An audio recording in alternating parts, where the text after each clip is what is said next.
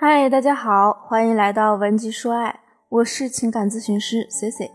一段感情的质量如何呢？其实我们不难判断，从夫妻间或者情侣间最基础的谈话聊天，就能观察得出两个人有没有共同语言，聊天的时候呢是什么状态，聊天话题的延展性等等。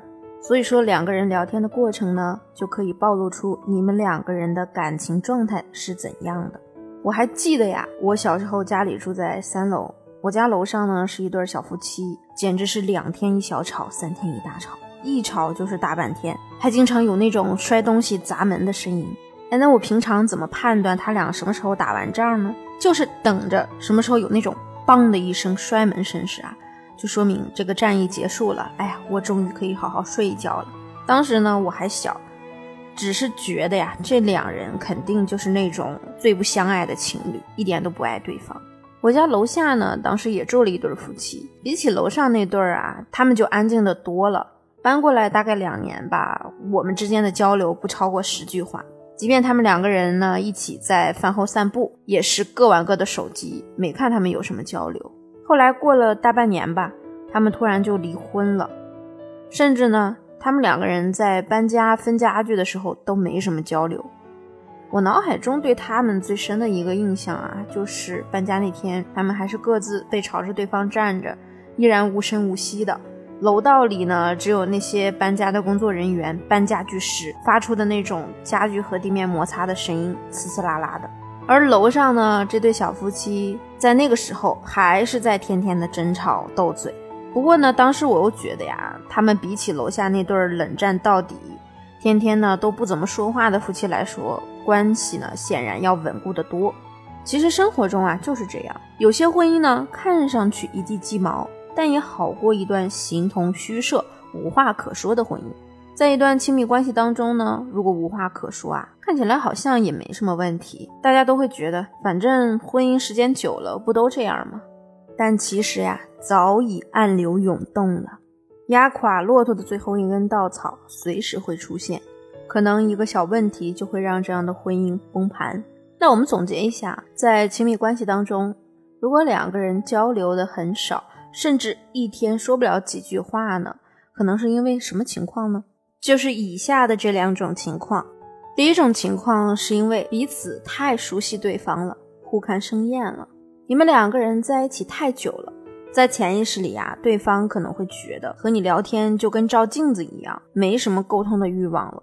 如果你用平常的话语呢去和他交流，可能就是你和他说了一大堆，他的回应呢却很简单敷衍。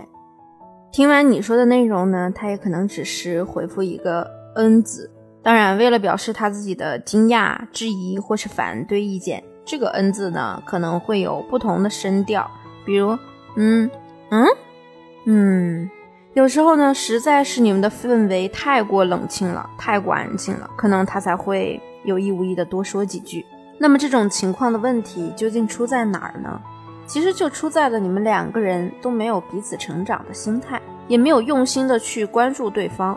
那如果说你正在遭遇这样的感情，该怎么办呢？C C 在这里帮大家画了三个重点出来。第一呢是新鲜感，第二是仪式感，第三就是惊喜感。接下来呢，咱们就详细的给大家讲一讲如何在沟通中应用新鲜感。其实很简单，可以通过互换角色、表达方式等等来实现。第一个操作呢，我们可以利用我们对对方的熟悉度去判定他接下来要怎么样去回复你。就比如我刚才举的例子，对方可能要回复你一个 N 字，那你就抢先一步模仿他可能用到的语气，自问自答。那男人呢可能会突然有种反差感，甚至眼前一亮，下意识的觉得今天他怎么不按套路出牌了呢？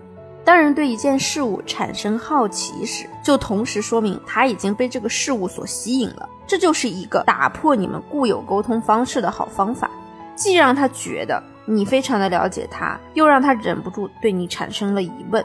而这个时候呢，你就可以很自然的对他说：“哎，老公啊，我觉得这段时间我状态也不是很好，可能是工作压力有点大吧，感觉都把你疏忽了呢。你是不是最近也不怎么开心啊？不然这周我们出去好好放松一下吧。”除了模仿对方的语气呢，你还可以用一些角色扮演来达到更为进阶的效果。比如说呢，霸道女总裁、温柔傻白甜、娇蛮的宠妃，再或者是野蛮女友等等。不过这个呢，也是很考验你对另一半的了解程度的。假如说他平常压根儿不看电视剧，就喜欢研究研究历史、人文之类的，你如果突然化身一个霸道女总裁，很可能呢就会把他直接给吓跑。以为你是精神上出了什么问题呢？那咱们说一说怎么来应用这些角色扮演。我给大家举个例子：假如呢某天你老公拖着一脸疲惫下班回家了，他看起来呢还有些不开心的样子。这个时候呢，你去问东问西，或者说回避对方，都不是明智的选择。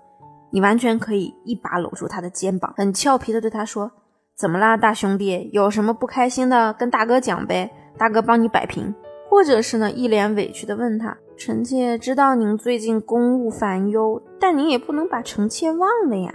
看您今天不开心的样子，是不是臣妾做错了什么呀？这样是不是很简单呢？其实偶尔啊，换种表达方式，可是点缀生活情趣最简单的沟通技巧呢。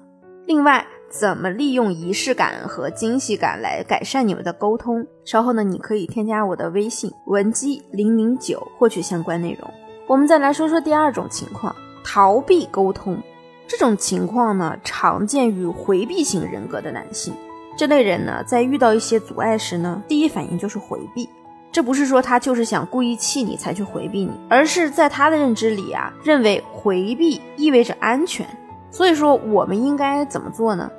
就是去引导他，你可以告诉他，他在你这里是很安全的，他的任何想法你都是可以理解的。我可以给大家举一个例子，比如呢，你老公看起来最近心情不太好，但是又没有去跟你讲是为什么，这个时候你就可以去跟他说，嗯，老公啊。我知道你最近不想跟我说这件事情，但是我想告诉你的是，不管你怎么想，都可以跟我说的。我不是那种无理取闹的人。可如果我们总是这样，遇到问题都不说，这件事情也不会被解决，对不对？